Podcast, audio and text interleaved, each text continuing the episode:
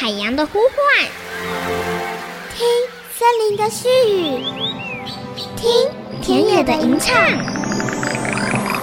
听见这座岛屿的声音，说出和岛屿对话的故事。岛屿共生，倾听台湾。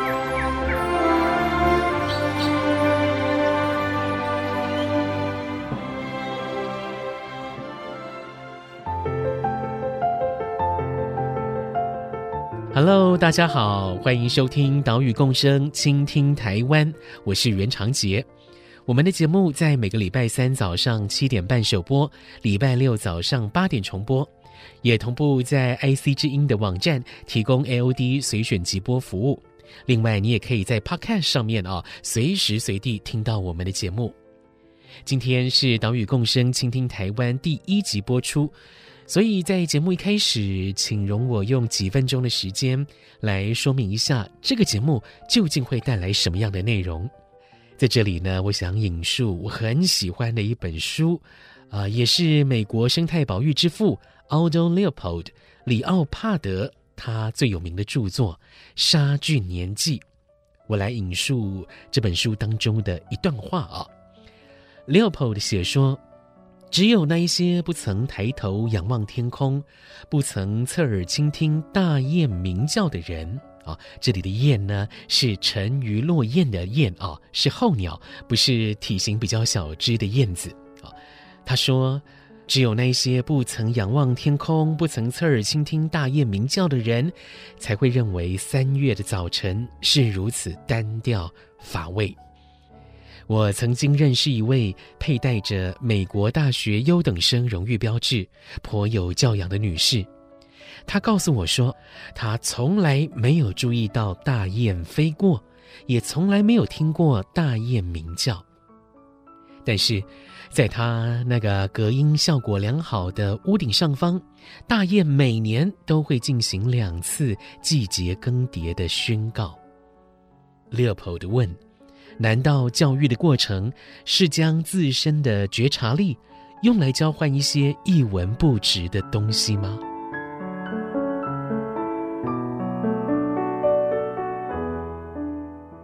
这一段话是出自《沙剧年记》这本书当中“三月大雁归来”这个段落。Leopold 他认为，就算是我们读了再多书，就算是取得了多么难得的学位。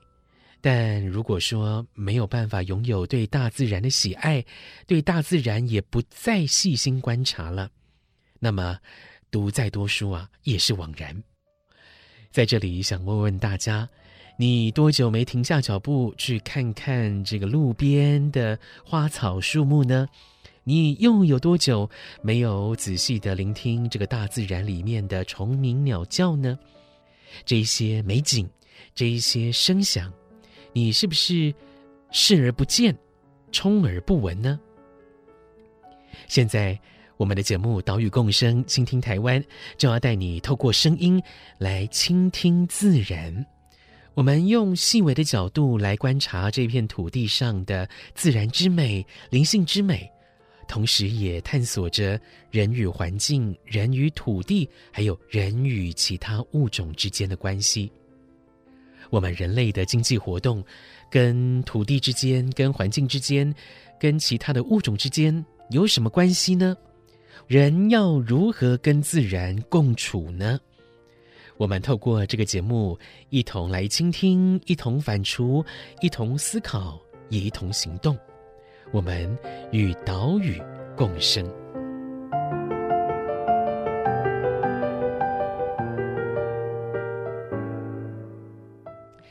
在今天第一集的节目当中，要带来什么样的内容呢？因为是第一集的关系啊，哎，我想应该是要拉高整体的视野跟格局，从超越人类的角度来观看台湾的环境跟土地。这最有代表性的标志，应该就是《看见台湾》这部纪录片了。二零一三年，《看见台湾》上映了。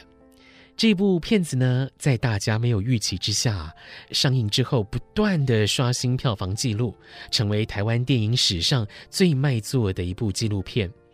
隔年也获得了金马奖的最佳纪录片奖。导演齐柏林，他花了三年的时间来筹备、来拍摄。我们看到他的镜头哦，是从鸟的高度、从云的高度来俯瞰台湾这片土地。我们跟着他的镜头，穿越森林，穿越了层层叠叠、起伏绵延的山脉。我们看到了鹿群在这个草原上面奔跑，呃，也看到了浪花拍打在礁岩上面，呃，激起了雪白色的浪花。但是呢，我们也看到整条河流被工业废水染成了橘红色，还有城市的上空被烟囱排出的白烟覆盖。海岸线上有一排挖土机不断的作业。这也是这部纪录片之所以叫做《看见台湾》的原因，因为这些我们习以为常的真相啊，其实从来都没有被我们真正看见。我们从齐柏林导演这样一个高度跟角度，才有办法来真正的看到台湾，认识台湾，理解它的美丽与哀愁。齐柏林导演会开始进行高空摄影。可以追溯到一九九零年，当时他进入了国道兴建工程局，开始负责空拍重大工程的兴建。当时担任国工局局长的看见齐柏林基金会董事长欧进德，他呢亲自面试齐柏林，也指派他进行空拍工作。在这集节目当中，我们也很难得访问到了欧进德董事长，听他来谈起这段往事。这个其实也是一个很巧的渊源了啊！一九九零年国道工程局成立啊，交通部给我一个任务，就是说第二条高速公路啊的新建跟北宜高速公路的新建啊，我接到这个任务的时候啊，我当时有一个想法，很多人都怀疑说，我们在这样一个狭窄的土地上。做这样一条高速公路，呃，有没有这个空间？会不会对环境造成很大的破坏？所以我就想了一个计划，就是准备把第二条高速公路从开始设计一直到施工，甚至二十年以后，它所有的变化，嗯嗯，是什么样子？如果能够这些照相都能够把它空中照照下来，以后人只要一看，马上就一目了然，说啊。如果将来再做，我要避免什么问题？所以我就想说，哎，这么重要一个工程，我应该编一些经费，然后找人啊。那么当时齐柏林来应征的时候啊，他也不知道有这么一个工作了哈。我都记得蛮清楚的。那一天我就问他，我说，哎。这个是个工程单位哈，请教一下你，你熟不熟悉工程啊？做这个，他说我刚刚学校毕业，我 从来没做这个公路工程，我怎么会知道呢？他就很腼腆的跟我讲说，长官我我是真的不懂哈，这个那我我只是顺口问一下，我说哎，我看你蛮老实，我说你喜欢什么？哦，他马上那个脸孔就笑掉，我喜欢照相，哦。我说：“你如果有兴趣照相的话，哈，我倒有一个工作，但是你要答应我，这个工作你要做二十年。”他也愣住了，怎么人会有说一个工作，然后就要我做二十年干这个事儿？他也不敢回答什么，他很腼腆的说：“他愿意试。”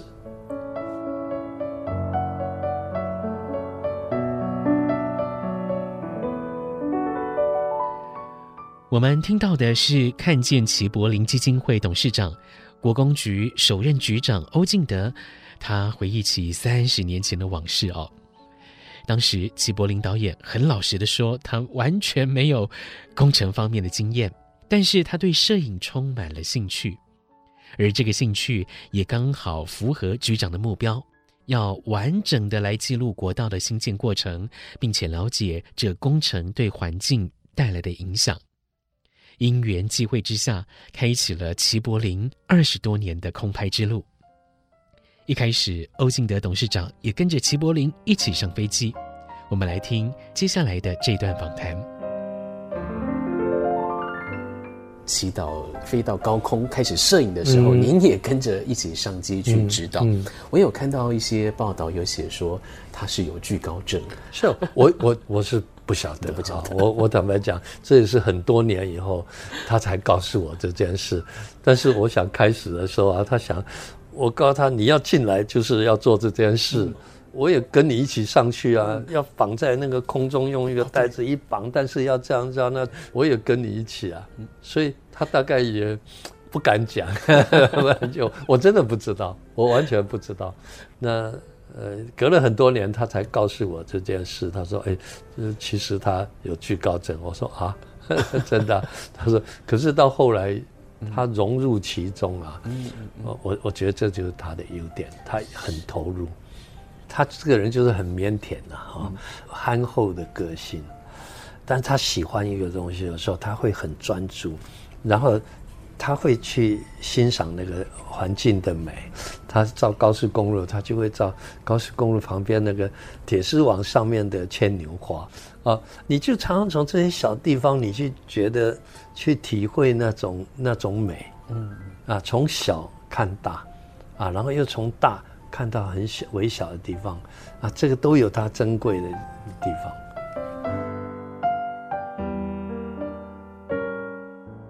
两千零九年莫拉克风灾的时候，齐柏林导演他搭乘直升机深入灾区进行拍摄，他看到了哇，风灾之后满目疮痍的情景，他下定决心要来专心拍摄纪录片。来好好的记录台湾这片土地。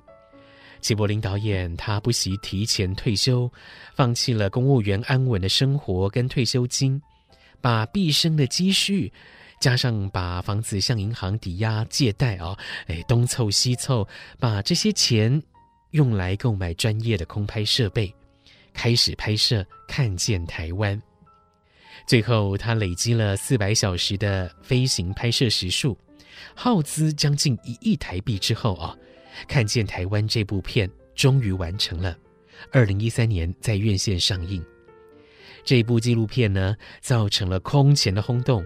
影片当中台湾的美、台湾的痛啊，引起了大家对国土保育的关心。所以二零一四年，行政院还特别成立了国土保育专案小组。把影片当中的环境伤害整理成十六项环境问题，但是到了现在，已经过了六个年头，这些问题被解决了吗？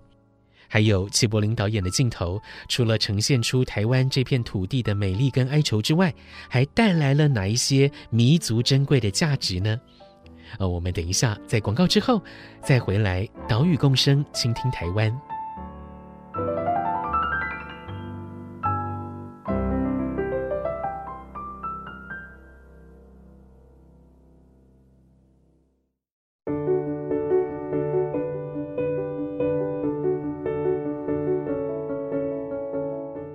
完全是从摄影观察角度去看我们的环境，因为你知道拍照的人哦，都喜欢拍漂亮的照片，你总不希望看到不好的、丑陋的影像。但是你在空中的时候，你没有办法避免，你知道，你就是一看就是美丽的也看到，伤痕累累你也看到。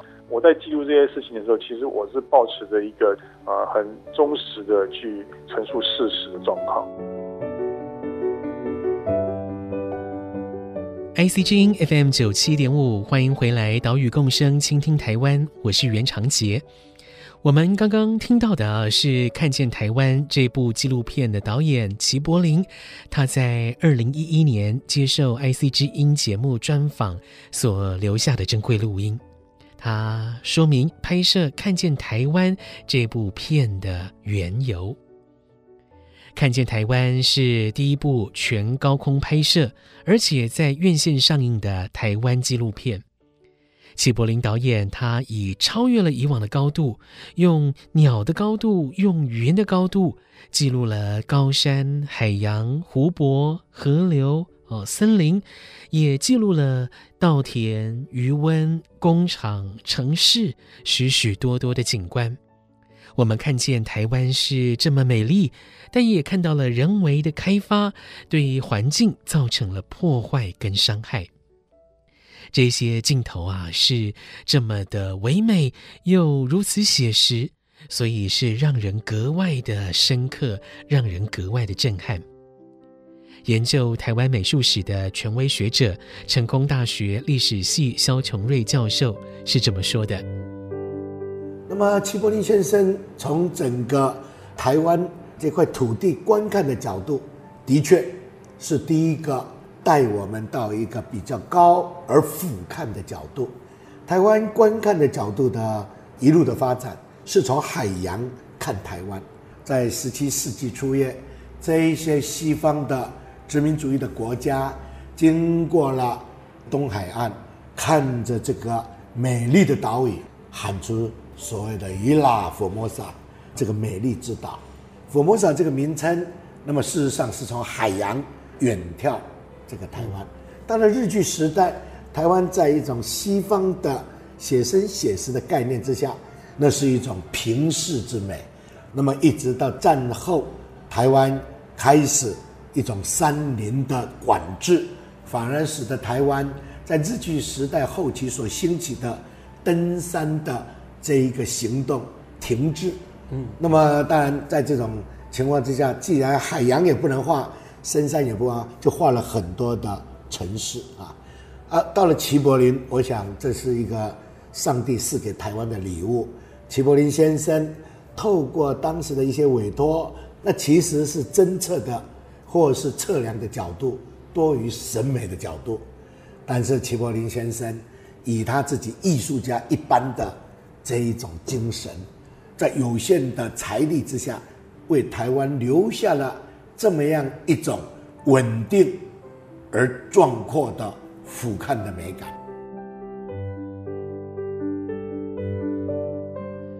齐柏林导演这位伟大的艺术家，为我们留下了《看见台湾》这部纪录片。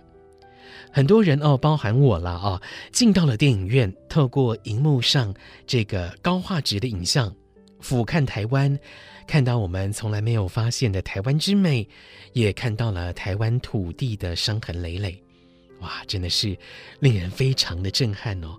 哦，我们都觉得啊，台湾怎么被伤害的这么深，这么严重？过去呢，因为我们没有看到，所以不知道这些问题如此的严重。看见台湾这部片，可以说激发了台湾社会对于环境议题的关注，也激发了大家的环境意识。我们来听地球公民基金会李根正执行长的这段访谈。事实上，祈祷当时拍这部片一出来的时候，我们就看到哇，真的跟我们在关注的议题非常非常的接近，但是它是用一个鸟瞰的视野。嗯就我们长期关心环境议题的角度，确实祈祷把台湾的一些呃环境问题做了一个比较直接的揭露。比如说在山区，我们看到了采矿的问题；比如说我们山坡里有超限利用的问题。那我们在平地看到的就是工业污染所带来，比如说河川的污染。是。然后我们也看到这个海岸线的这个破坏的问题。接着就是因为工业污染的关系，我们也看到工业区里面这个巨大的烟囱。嗯，我们看到的是台湾，尤其是中南部非常严重的这个空气污染的问题。是，那确实就是它揭露，就是我们过去大概半个世纪左右工业化，工业化，然后加上往山上的这些开发行为，所以就使得我们国土陷入一个非常严重的这个破坏。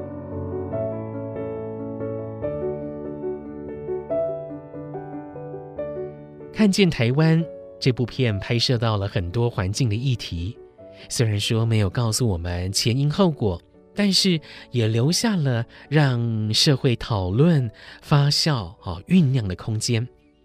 也因此，二零一四年行政院就特别成立了国土保育专案小组，把片子里面所拍摄到的环境伤害整理成十六项环境问题。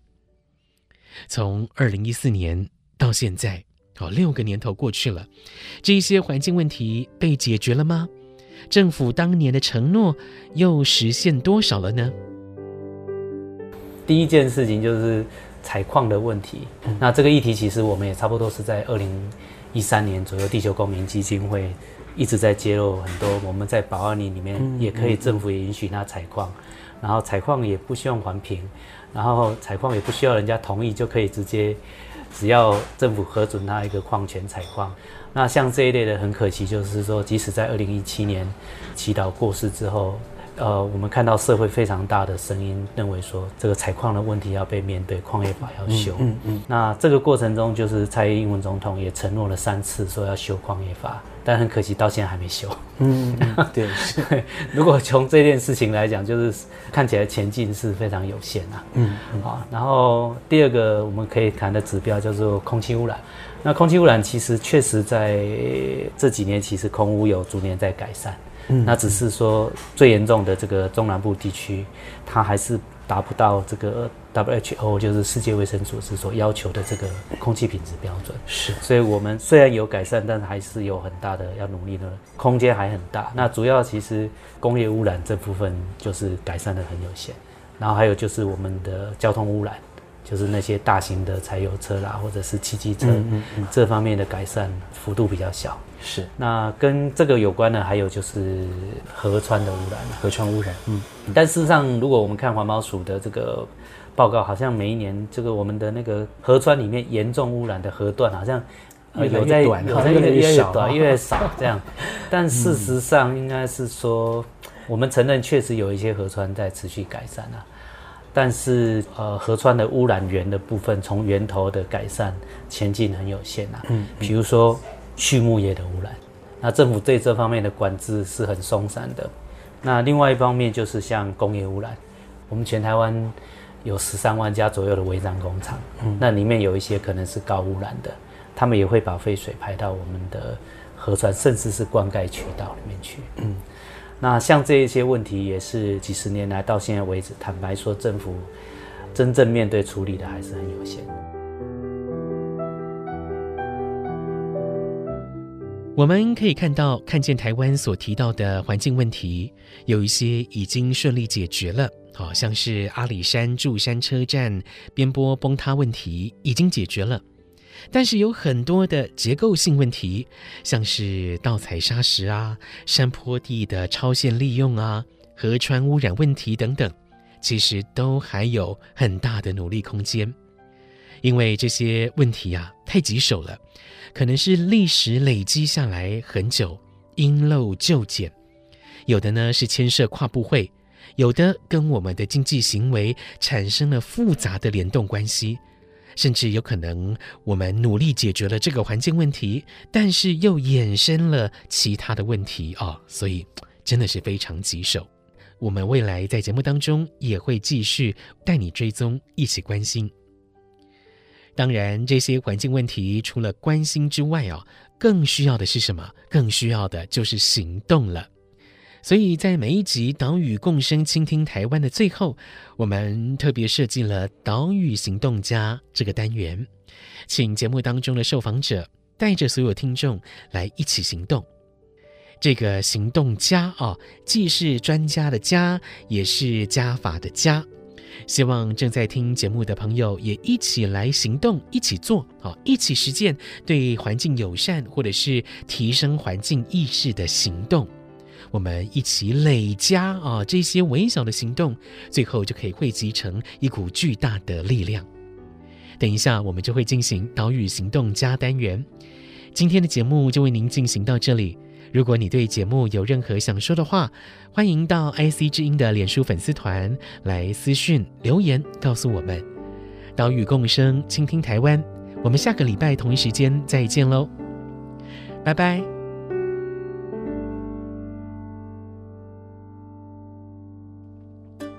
岛屿行动家，我是地球公民基金会执行长李根正。环境问题没有办法只透过个人的行动。去面对它，去处理它，最重要是要集体的行动。邀请大家关注、追踪地球公民基金会的脸书，透过大家共同关注台湾环境团体的行动，关注台湾的环境政策，促成长远的改变。本节目由伟创人文基金会赞助播出。伟创人文基金会秉持永续的经营承诺，邀请您一同为这片土地发声，促进人与自然的平衡与和谐。